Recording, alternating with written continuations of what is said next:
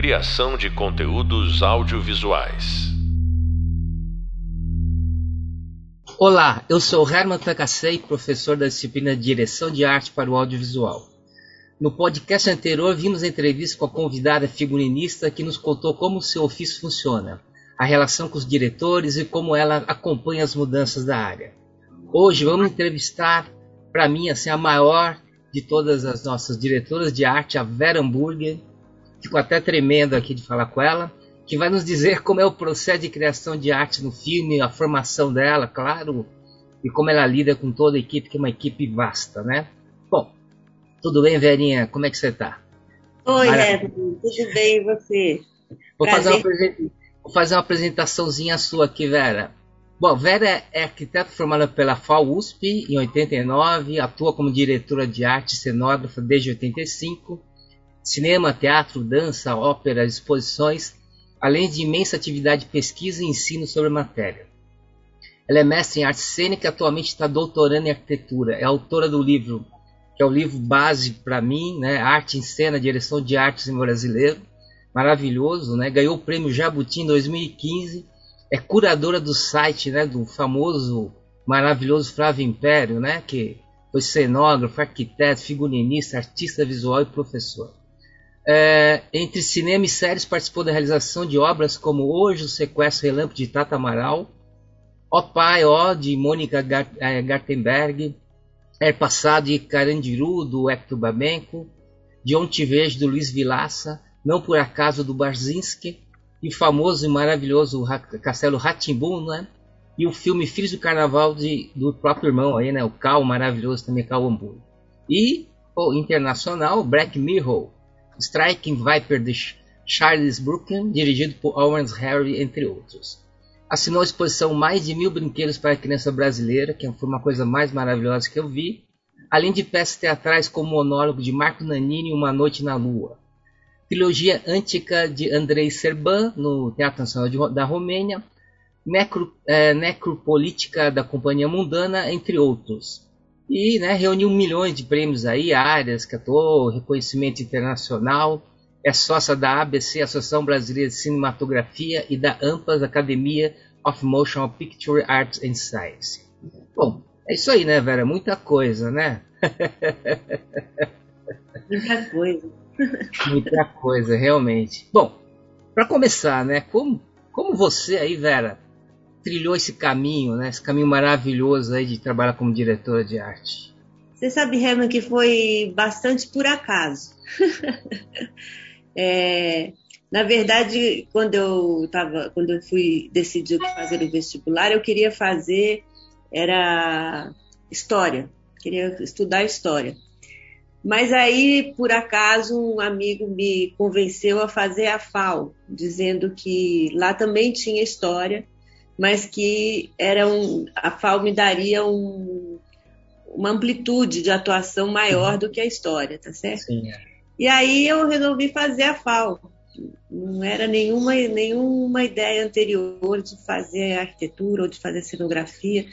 Eu, aí, quando eu entrei na FAO, fui estudar, fui trabalhar com história da arte com a Ana Maria Beluso e trabalhei de estagiária, até que, uh, por um acaso também, eu fui parar fazer para fazer, fui convidada para fazer os, os figurinos de Roda Viva, que Sim. foi uma obra do Flávio com o Zé Celso Martins Correia nos anos 60, em 68, é, e o Zé é, ia fazer em 85 uma leitura dramática da Roda Viva.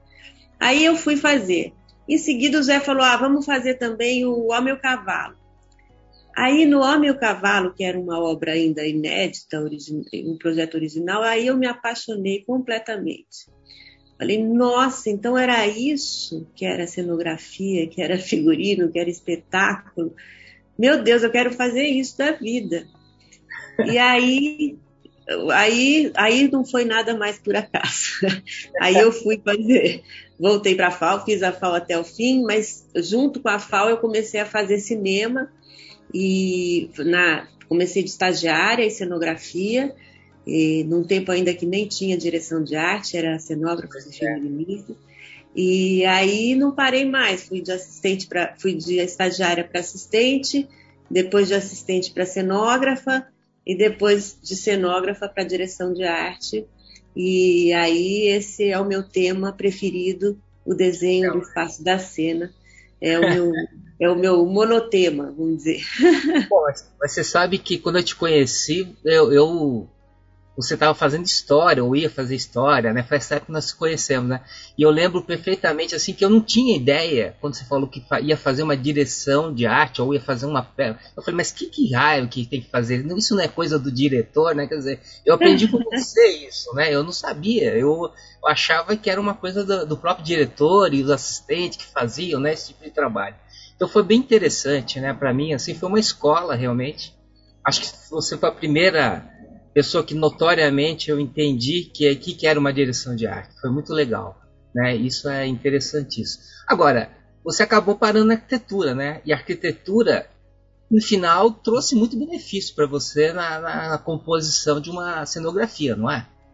Sem dúvida, a, a, a escola de arquitetura ela dá pra, ela traz para a gente muitas, muitos recursos, né? É, e, tanto no, no, no desenvolvimento do pensamento de projeto, né? quanto no, no, desenvolvimento do pensamento de projeto do espaço de cena, do espaço de ação, quanto do espaço é, é, é, do espaço de ação, vamos dizer primeiro. Depois ela traz muita coisa de história da arte, história da arquitetura, história do design.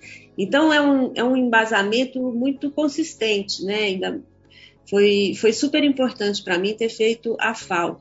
E depois, na prática, é que eu fui entender que tem outras disciplinas entrelaçadas também na direção de arte e fui aprendendo na prática, tipo dramaturgia, né, roteiro, é, e, e, e, fui observ, podendo observar também como que o espaço e o corpo têm uma comunicação muito forte um com o outro, né? Quando os atores, as atrizes entra, entram em cena e dirigidos por um diretor que também está entrando naquele lugar, né? Que você preparou, naquele lugar que você é, imaginou e preparou, e, e, com aquele figurino que também a equipe preparou, aquela maquiagem, como é que essas coisas todas vão se conversar e vão conformar junto com a ação do elenco, junto com a ação da, da câmera né, e da luz, como é que esse, que esse lugar vai então sendo, esse lugar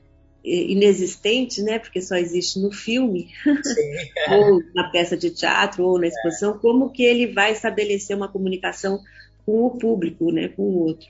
Como é. ele é um agente provocador para a própria equipe e como depois ele será um agente provocador para o espectador que, que, que apreende, né? Aquela coisa toda. É, é uma coisa, né? Você tem que olhar pela câmera, que é uma coisa completamente diferente, né? É um outro processo, né?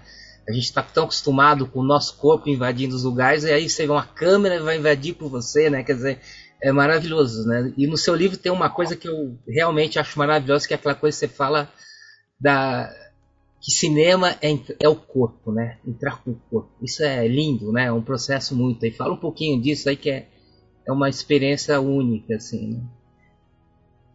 É, o, o, nosso, o nosso sentido todo, né, ele é, ele, ele, ele está no nosso corpo, né, todas as nossas formas de, de fabricação de um sentido é feita através dos nossos sentidos todos interconectados, né? Então eu gosto de pensar que quando a gente está fazendo a direção de arte, a gente está provocando esses sentidos do corpo do outro, né? Do corpo do desconhecido, seja no cinema, seja numa exposição, né? Que a pessoa também tem que ser, né? no cinema a pessoa tem que a gente quer que ela fique atenta e que ela fique imersa naquele lugar que a gente criou do começo ao fim do filme, né?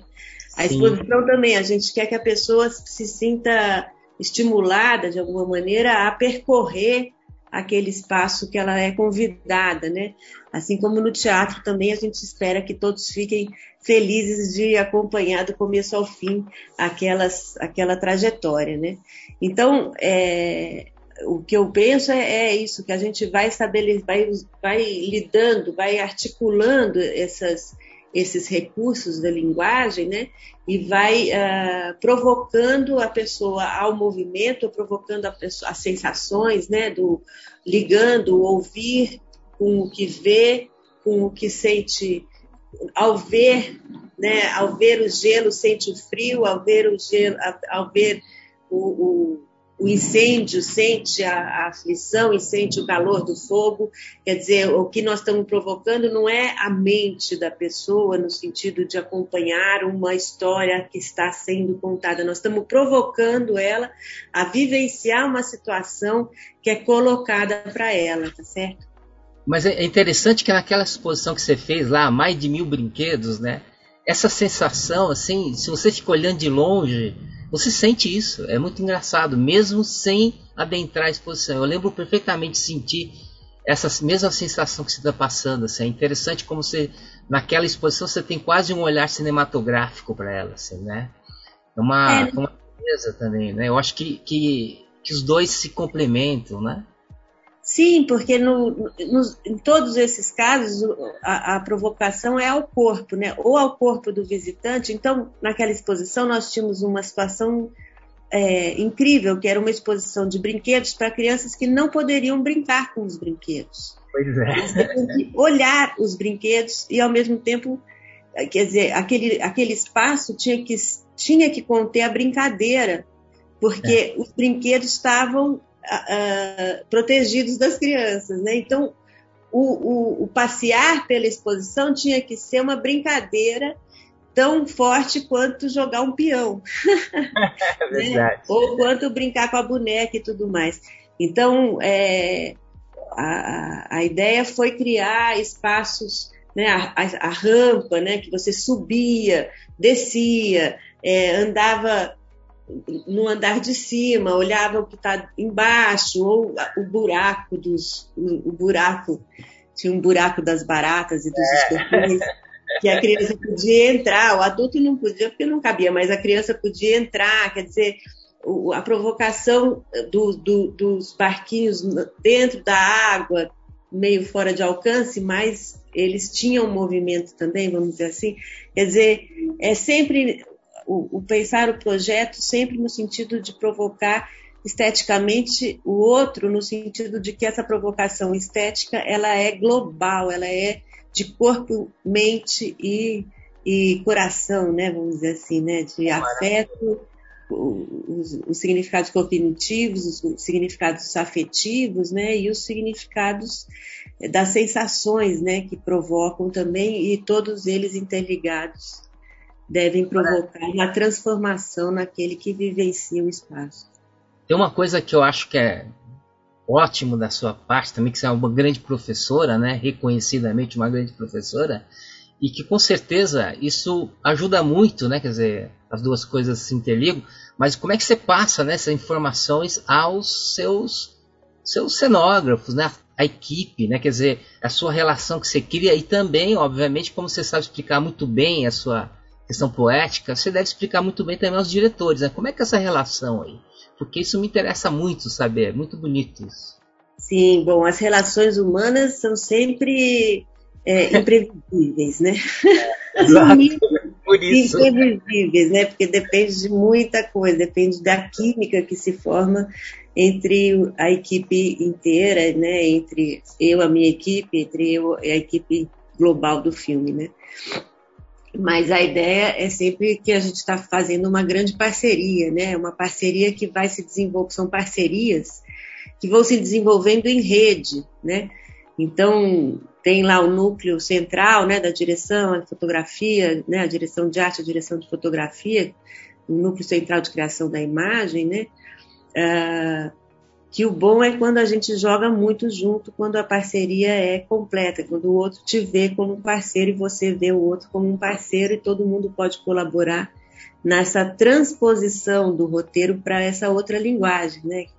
Eu gosto de não falar tradução, eu odeio a palavra tradução nesse caso. é uma transposição de linguagem. E então a, a a gente uh, procura todas as formas de comunicação que, que façam, que facilitem né, a, a comunicação e que todo mundo entenda o que, que a gente está pensando. A gente, eu digo toda a equipe de arte, né, a cenografia, o figurino, etc. Né? Então, dentro da minha da, da, da, equipe de arte, eu, eu procuro sempre uh, ter essa clareza, né, com cada membro da equipe, de que o trabalho é coletivo sob a minha direção, mas que cada um traz a sua contribuição e essa contribuição é, é, essencial, né? Quer dizer, mudou alguém da equipe, muda tudo no projeto, né? Mudou a dinâmica e tal. E que a gente tem que trabalhar muito junto com as, a, as outras equipes, né? Com a equipe da fotografia, com a equipe da direção, com o elenco, com a equipe da produção, que é mais complicado, porque eles sempre nos trazem problemas muito grandes, assim como a gente sempre leva problemas muito grandes para eles, né? Verdade. Mas, enfim, o bom, essa, essa convivência com a equipe me ensinou muito, mas me ensinou muito da vida no mundo, né? De como que é bom quando a gente consegue ter essa, essa parceria mais igualitária, que nem sempre é fácil, né? Porque a gente tem um domínio do roteiro, da, dessa questão da narrativa sobre as outras é, formas de linguagem envolvidas. Então tem sempre um, um, é um não é equilibrado, né, normalmente. Mas e tem uma questão de hierarquia que é importantíssima para que um filme aconteça, porque alguém tem que bater o martelo, porque a gente tem que filmar num dia exato. e tudo tem que dar muito certo. Então, é uma hierarquia muito uh, bastante rígida, num certo sentido, é, na, na, né, na, nas questões de quem decide o quê, né? E que tem uma palavra final de uma pessoa, que normalmente é a direção, né? O responsável pela direção, a responsável pela direção. Outras vezes é a produção também. Mas, enfim, a gente vai nesse samba, porque cada vez Uh, cada, cada, essa estrutura também vai se transformando. Então, hoje nos streamings, por exemplo, que é o que está dominando atualmente o mercado do, do, do, audiovisual, né? As relações são bastante diferentes do que é. eram no longa.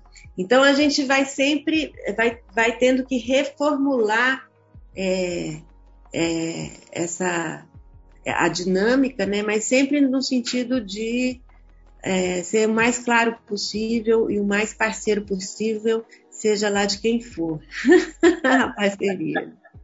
Mas olha, é, assim, nós temos lá o querido Clóvis, né? O Clóvis me falava uma, uma época que ele falava que assim, a pesquisa é a base de tudo, eu dizia, né? E você tem isso também com pesquisa uma base de tudo. E eu acho que isso tem um grau de importância gigante, assim, né? E como é que é esse processo de pesquisa, né?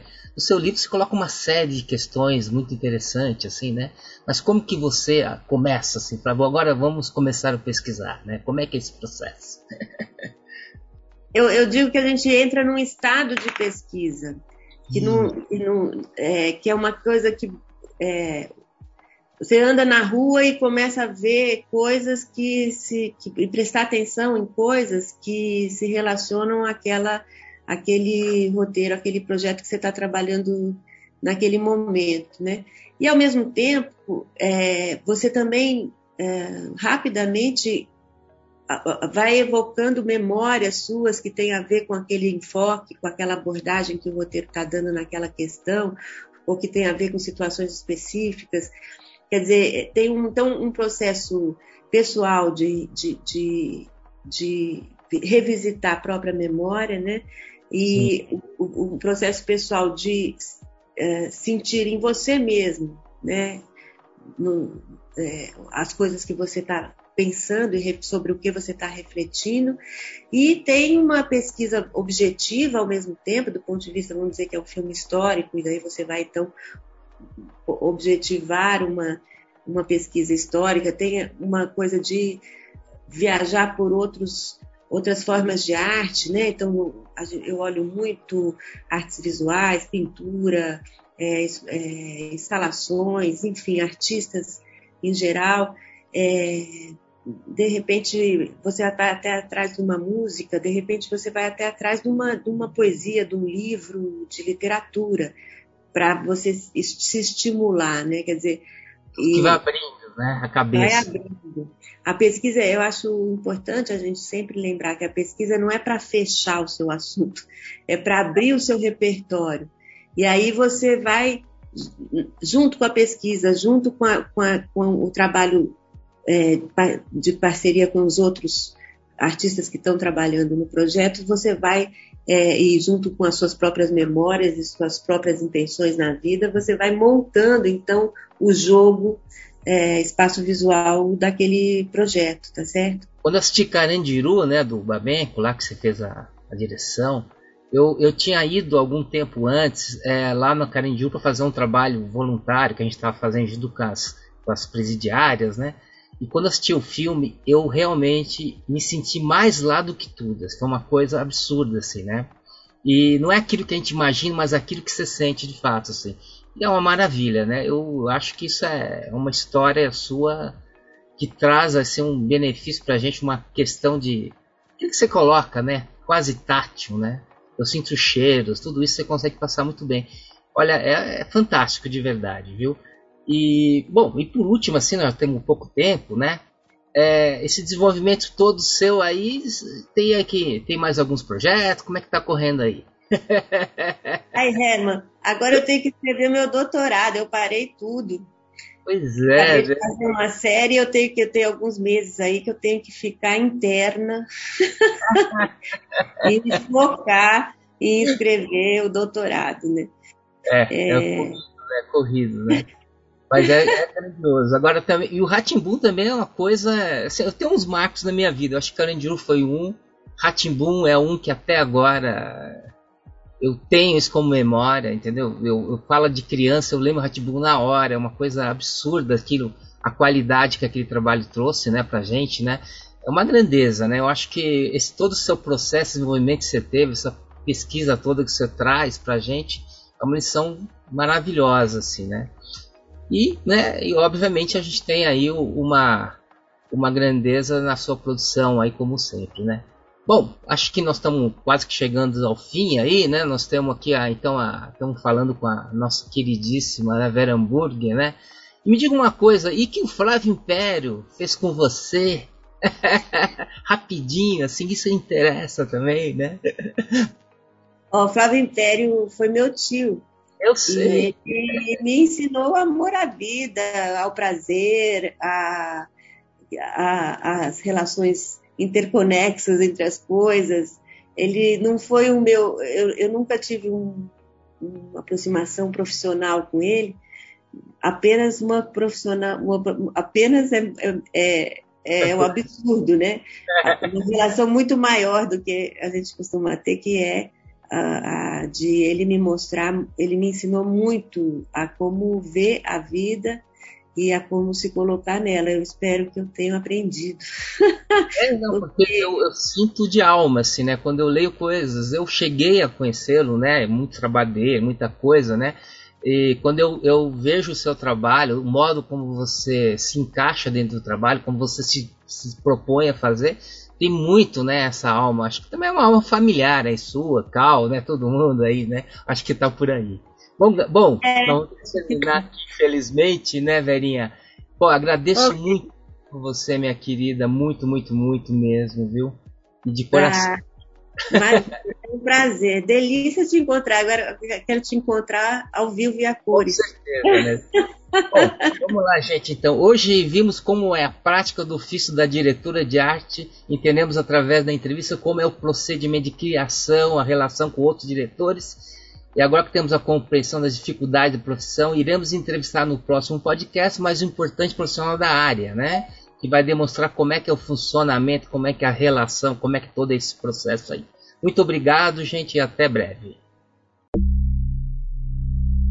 Criação de conteúdos audiovisuais.